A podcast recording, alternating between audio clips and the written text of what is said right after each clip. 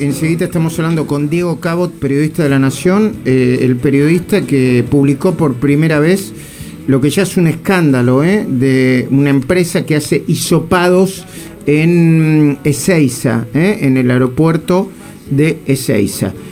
Cuatro. Bueno, Diego, primero un buen día, muchísimas gracias por atendernos. Sabemos que te debe estar llamando a todo el mundo y que hiciste una diferencia con nosotros, así que te agradecemos doblemente. ¿eh? ¿Qué tal Luis? Buen día, ¿cómo andás? Y bueno, te mando un saludo grande, ya nos saludamos por un mensaje de texto ayer, pero bueno, te quería Gracias, Diego. Un saludo enorme. Agradecido, muy atento, como siempre, muy atento y muy agradecido también porque te hayas acordado. Eh, Diego, ¿cómo, a ver, ¿cómo hay que entender esto? Porque vos fuiste muy descriptivo, muy detallista. Yo diría que utilizaste, haces una economía de adjetivos muy importantes, que es como debe trabajar un, periodista de investigación. Eh, ¿Cómo hay que describir lo que, pas, lo, que está lo que sigue pasando en el aeropuerto de Seiza con los hisopados? Es difícil porque en realidad eh, hemos perdido, digamos, partimos de la base que hemos perdido la capacidad de asombro. Eh, pero vos, vos tenés que pensar, yo volví a Seiza un año después no, no es que volví un año después, fui en el medio un par de veces, varias veces, pero digo, volví periodísticamente un año después. El año pasado hice una nota donde reconstruí qué había pasado desde el 18, desde la fecha, no desde el 18, sino desde la fecha en que ya se sabía que la cepa venía de Europa hasta más o menos fines de abril, eh, eh, de marzo. Reconstruí todos los vuelos, reconstruí todos los pasajeros. Perdón, desde el 18 de marzo entonces hasta fines de marzo. Es, ese Un poquito antes del 18, porque no te olvides que el 18 cuando fue la cuarentena ya todos estábamos con las noticias encima de lo que sucede en Europa. Entonces todos los vuelos de Europa, cualquiera podría, digamos, entender que por ahí iba, a entrar la cepa, ¿no? Eh, entonces, empecé, digamos, a ver que, que, digamos, que nunca hubo una política clara, definida, concreta, puntual en Ezeiza, ¿no? Yo ponía, el, digamos, en ese momento la, eh, como la figura usaba del TEC, ¿no? ¿Viste el juego este de táctica estratégica en la guerra, donde vos tenés un tablero y, y sabes que tenés algunos lugares donde te atacan los diferentes países, como serían como líneas de ataque, no te pueden atacar por cualquier lado. Ezeiza, ponele, digamos, que, era eso a los efectos de un tablero de TEC. Y vos todas las fichas las tenías que poner en Ezeiza, que era la puerta de entrada. O sea, no, no había mucho que hacer. Bueno, Ezeiza el año pasado la gente llegaba, los de Capital se hisopaban, nos mandaban a un hotel, los de todas las otras 23 provincias iban a su casa sin ningún tipo de control. Y eso sucedió y, por ahí obviamente entró la cepa. La, perdón, bueno, sí, la, eh, digamos, la, como es... Eh, la variante. La variante. posiblemente vos, digamos, no lo hubieses, eh, no hay ningún país se quedó afuera, digamos, ¿no? Y con la cantidad de fronteras de Argentina, pero posiblemente lo podrías haber retardado. Bueno, la verdad que fue un desastre, un realmente un desastre, una puerta que nunca se cerró, creo que fue el titular. Yo volví ahora a ver qué había. Y me encontré con esto, que la verdad que me empezó a llamar la atención por, por en principio por la empresa, eh, porque la verdad es que es de vuelta, vuelve a ser el lugar donde, eh, digamos, se pone eh, la primera barrera, ¿no? A la hora de luchar contra, ahora ya sí contra la nueva cepa, ¿no? Y ya no contra el COVID, contra el COVID porque ya lo tenés adentro al, al, virus circulando. Y me encontré con, digamos, la verdad que con una, una digamos, con una escena típica de Argentina, ¿no? Improvisación, eh, digamos, amiguismo. Nadie me supo explicar por qué habían elegido a esa empresa, por qué habían formado una empresa nueva cuando en Argentina hay cantidad de laboratorios eh, con experiencia, con plantel técnico, por qué habían formado esta empresa. Nadie me lo supo decir nadie se hizo cargo, el Ministerio de Salud miraban por otro lado, el Ministerio de Transporte, bueno, obviamente está en una situación muy particular, pero también miraban para otro lado. Aeropuerto de Argentina 2000, que fue el que lo contrató, nunca se dio cuenta, según ellos, de que estaban contratando con una empresa con cero antecedentes, cero antecedentes. Eh, que además no es una cuestión de que te factura la empresa y te da un tiquecito, no, no. Cuando vos salís de Seiza, yo, entre otras cosas que hice para esta nota, me fui una noche entera de Seiza Llegué a las 4 de la mañana de Seiza eh, y me quedé hasta el mediodía recibiendo vuelos y hablando con todos los que me llegaban, desde Ámsterdam, desde Miami, desde Lima, me quedé hablando con todos. ¿Y? Y con los que estaban haciendo la cola también para salir. ¿Y? Y, y todos me mostraban el papelito, el famoso papelito del AppTax. O sea que no era solamente el ticket, sino que te estaba dando el resultado, ¿no? Es como cuando vos vas a hacerte una placa a un lugar, te dan la placa en el membrete de la institución que te lo hace, que finalmente es la que la que da algún tipo de certeza. ¿Qué quiere decir? Que era ultra rápido. Era, es, un, es, un testeo ultra. perdón, yo desconfío, ¿no? Pero es un testeo ultra rápido.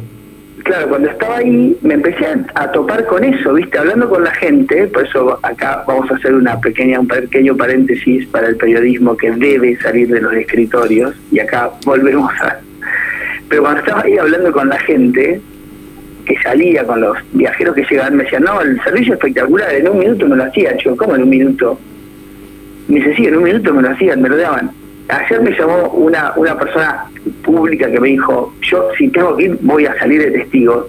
50 segundos le dieron el resultado negativo. Yo debo tener en mi mail 100 personas que me dicen que en menos de uno o dos minutos le dieron el, el el resultado. Diego, perdón mi ignorancia, perdón mi ignorancia, eso es imposible, ¿no? O sea, que, que sea... Mira, el prospecto, yo averigüé, te digo, averigüé con gente del gobierno de la ciudad que usa el mismo a los hisopados de la ciudad y averigüé con tres eh, eh, directores de hospitales, de los más conocidos del Gran Buenos Aires, varios de ellos, varios de, de dos al menos, me consta, eh, muy, digamos, afines al gobierno todos, absolutamente todos, me dijeron que era imposible un testeo en un minuto, todos, absolutamente todos. Eh, y además, em, ellos me decían, en 10 minutos, en manos expertas, en 10 minutos eso ya empieza como a, digamos, eh, a, a, hacer las primeras reacciones y se empieza a ver y podrás más o menos a los 15 minutos, entre los 10 y los 15 mínimo, eh, tener el resultado. Cuando vos entras a Abbott, que es el laboratorio que lo fabrica, el que se hace en Ezeiza, o por lo menos el que, el que ellos ponen que se hace en Ezeiza, encontrás el prospecto que son 15 minutos. Y no hay, o sea, el prospecto oficial dice 15 minutos. Ahora, Diego, la gente lo hace en 50 segundos. Entiendo. Estamos hablando con Diego Cabot, periodista de La Nación, periodista de investigación, que hizo una investigación muy, muy rigurosa, como lo estás escuchando acá. Es el mismo periodista que por el que se originó, a mi entender, la causa de corrupción con más pruebas en la Argentina, que se llama Los Cuadernos de la Corrupción, o denominada Los Cuadernos de las Coimas. Pongamos un punto, un punto seguido acá. El punto seguido que le voy a poner es un subtítulo para mí que es, eh, es probable que sean entonces eh, testeos, perdón la palabra, truchos. Bueno, es, una hipótesis de trabajo que tienen que trabajar todos, obviamente, no le vas a pedir al gobierno que investigue algo trucho, mm. porque la política sanitaria está llena de truchadas, entonces se vacunaron entre ellos, o sea, que por el gobierno, no de hecho nadie habló, no entiendo, eh, eh, no entiendo, me parece una locura. No o sea, no me sorprende y me parece una locura. Ahora podemos pasar al tema administrativo. Estas dos personas a las que vos fuiste a, a las que vos fuiste a visitar y que son las titulares de la empresa, no tenían experiencia de ninguna manera. Eh, con, no eran ni Kim ni, ni bueno ni tenía que ver con los testeos ni son médicas ni bioquímicas cómo eh, eh, ganaron la, el negocio. Te hago toda la pregunta para que vos lo desarrolles. Le ganaron el negocio por licitación y luego, ¿esto es algo que se debe licitar a una empresa privada o es algo que debería ser el Ministerio de Salud o, los entes estatales? Bueno, a ver, empecemos por parte. Estamos en la Argentina de la, de la irregularidad regulatoria, pese a que suene horrible, pero es así, ¿no? Regulan mal, horrible, feo, y muchas veces dicen, ah, lo que pasa es que ya no hay ejercicio de atacar las normas del gobierno, pero esto es una decisión administrativa firmada por Cafiero. Cafiero, digamos, bueno, sí, es el jefe de gabinete, obviamente, pero de regulación, como yo no sé, ponerme a, digamos, yo, no sé en general de muchas cosas, de la mayoría de las cosas, pero Cafiero de regulación sabe muy poco, muy poquito, y la gente que trabaja con él seguramente también. Esto lo decide mediante una decisión administrativa que se hace a fines de marzo donde dicen todos los, los de Seiza, más allá de eh, la gente que venga a la Argentina, más allá de tener un PCR con 72 horas de anticipación, tiene que volver a soparse el ingreso al país. Eh, así es la regulación. Entonces, en principio, digamos, la, la digamos, la, mm, no sé cómo decirte, pero la, eh, la efectividad del, del test al ingreso es relativamente baja. ¿Por qué? Porque vos ya venís con un PCR de 72 horas que te, teóricamente te da negativo si no puedes subir al avión y eh, los las personas, digamos, no desarrollan síntomas hasta el día 5, dicen. Entonces, en teoría, no te va a dar te va a dar muy pocas veces. De hecho, de hecho, no más del 0,5% de la gente da positivo. Ok, eh, espérame un segundo, solamente un segundo, Diego. Dale, por favor, información de último momento para los que están por la zona, por favor. Colectiveros piden mejoras salariales y, y sanitarias. Están cortando en vivo el acceso este, directamente, en vivo, en, el medio de los autos. Exactamente, Luis. Eh, ahora están cortando los choferes de colectivos que se están concentrando en el acceso este, acceso este Ruta 23, en el puente Pueyrredón y bueno, se esperan posibles, eh, hay, hay más cortes durante todo el día, va a ser así, en reclamo por aumentos de salarios y también por vacunas para sus afiliados. Ruta 23 y autopista oeste, Moreno, se está acercando la policía. Bueno, oh, qué desastre. Mamita, qué desastre. En el medio, paran a los autos en el medio de la... Bueno. Ay, qué país tan triste, este, el nuestro, qué país tan triste. Gracias, eh, Mariana. Perdón, Diego. Eh, no, está eh, perfecto. Bueno, entendí, entendí lo que estamos siguiendo el razonamiento, entonces. Entonces digo, es una, una decisión administrativa. La decisión administrativa dice que el Ministerio de Transporte, el Ministerio de Salud, como autoridad regulatoria de salud, que migraciones, el OSNAN dispongan las eh, medidas para que se haga efectiva esta decisión, ¿no? ¿Qué hace, digamos, el gobierno? Nadie se hace cargo del tema. en un momento le aparece la, la cuestión Aeropuerto Argentino 2000. Dice, para el lunes tiene que ser obligatorio. Imagínate, tenés, que disponer un espacio, ah. tenés que, o sea, bueno, entonces, ¿qué hace esta gente? Busca a los que estaban ya en el aeropuerto haciendo los test desde enero, ¿no? Desde enero, para los que salían y se querían isopar, por, digamos, como un servicio. No era obligatorio, entonces había una empresa ahí que, habían, que habían puesto ellos, que era esta empresa, eh, y y, bueno, y, la tomaron y, le dijeron, bueno, ahora es obligatorio, hicieron un puesto adentro, pusieron un nuevo precio y pusieron un puesto adentro. Ok, ¿y qué? la empresa que ya estaba. ¿Y que, pero fue, fue, o sea que ya había una empresa, no hicieron ninguna licitación entonces. Cero licitación, nada, ninguna licitación. Obviamente que estas empresas, que estas mujeres, cuando yo hablo con la gente de ahí, nadie las conoce, porque los dueños son otros. ¿Y por qué aparece, perdón, me, estamos hablando con Luis Gasuller eh, hace más temprano, ¿por qué aparece de nuevo Escarcela, eh, una persona vinculada a Scioli y en su momento al juez eh, Rodolfo Canicova Corral en el medio? Mira, em, las dos socias, que son estas dos mujeres, una es, em, es la esposa de un, de un hombre que tiene, no sé, aparentemente alguna relación con la sala de primeros auxilios que hay ahí, y la otra es una ex empleada de un estudio que había hace muchos años que se llamaba Corach Escarcela, que estaba eh, Guillermo Escarcela y Gervasio Corach, era empleada de ahí y después, después de ser empleada de ella, fue empleada de APSA. APSA es la empresa de aguas bonaerenses, que fue, cuyo presidente fue Escarcela durante mucho, durante el, gobierno de, de Scioli en la provincia. Entonces, eh, por eso es la relación. Él dice que no tiene nada que ver, y te doy un dato por si querés, digamos, el, abogado de, de, todo este núcleo, que básicamente es de esta gente que no es, son las monotributistas, pero que son otros personajes que están detrás, es Mauricio Alessandro.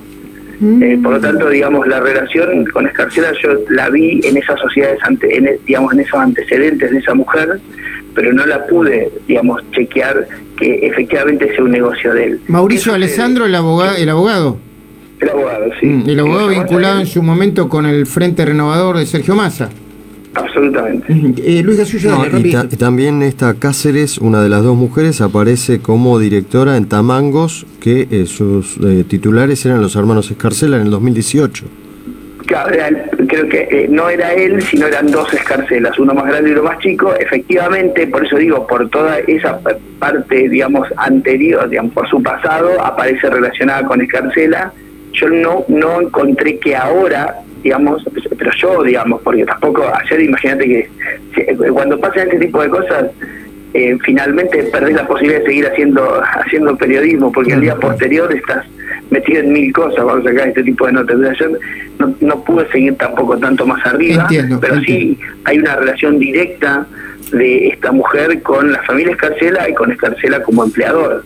Eh, Diego, eh, mm, dos cositas antes de despedirte, agradeciéndote el tiempo, sabemos que, tenés que hacer. Eh, eh, la primera, esta investigación va a seguir, las publicaciones van a seguir y vas a seguir publicando, vas a agregar información en La Nación, ¿no?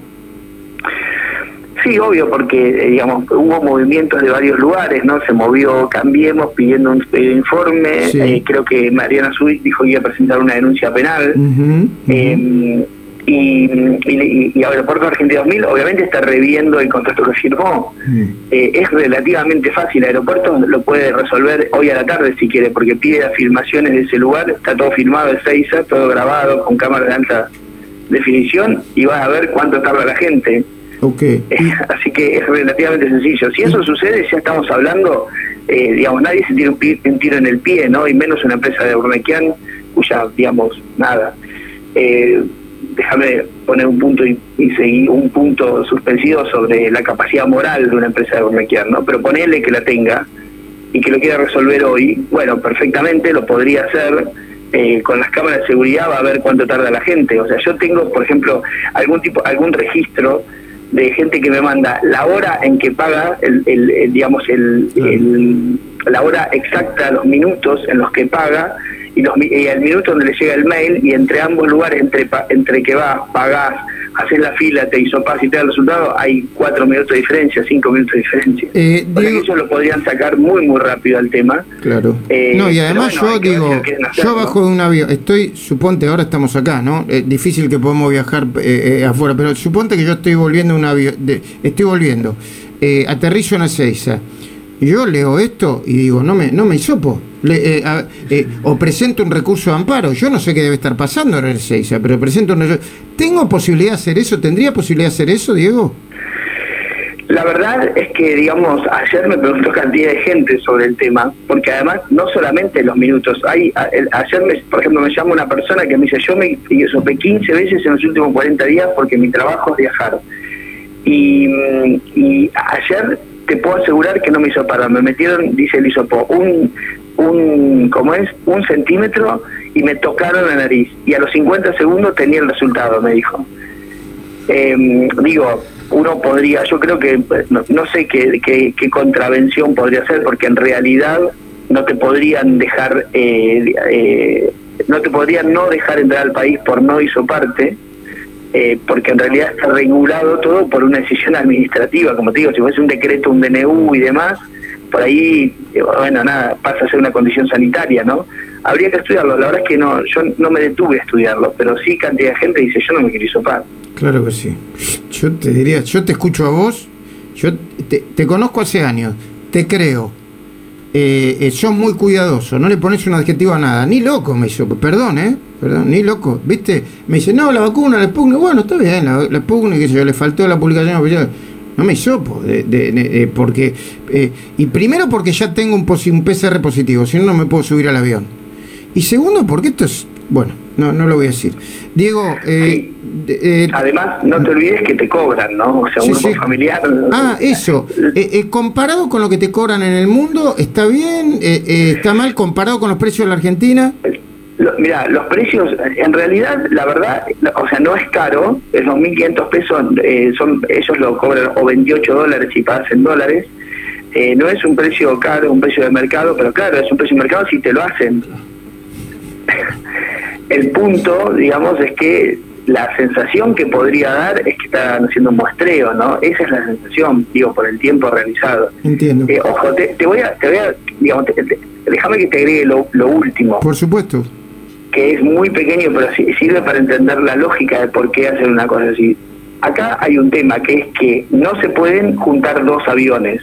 Entonces llega un avión, despachan todos los pasajeros del avión, cuando digo despachan es, les entran el equipaje, los hisopan, los sacan, aduana, en fin, todo, eh, migraciones, todo, y recién entra gente limpia y recién viene otro, otro avión. Entonces, que vos bajes el tiempo de permanencia de la gente de un avión en, la estación te genera la posibilidad de tener más vuelos. y la Argentina, digamos, todos los actores, Aeropuerto Argentino 2000 y todos los actores del mundo aéreo quieren que vengan más aviones, ¿se entiende? Sí, sí. Entonces, bajando el tiempo, desde que el primer pasajero baja hasta el que el último que se va de la estación, Mm. vos te ahorras lo que se llama slot para poder poner más aviones y programar más aviones Entiendo. y modificar esa decisión también por decisión administrativa que tomó Cafiero de que entren solamente 2.000 viajeros por día a través de seis. Y eso implicaría que los testeos se hacen a la marchanta, digamos. Diego, eh, agradecido, no te molesto más, sé que tenés que hacer y, nos estamos este, mm, eh, volviendo a comunicar en las próximas horas si no tenés inconveniente. Un abrazo grande. ¿eh? Un saludo enorme.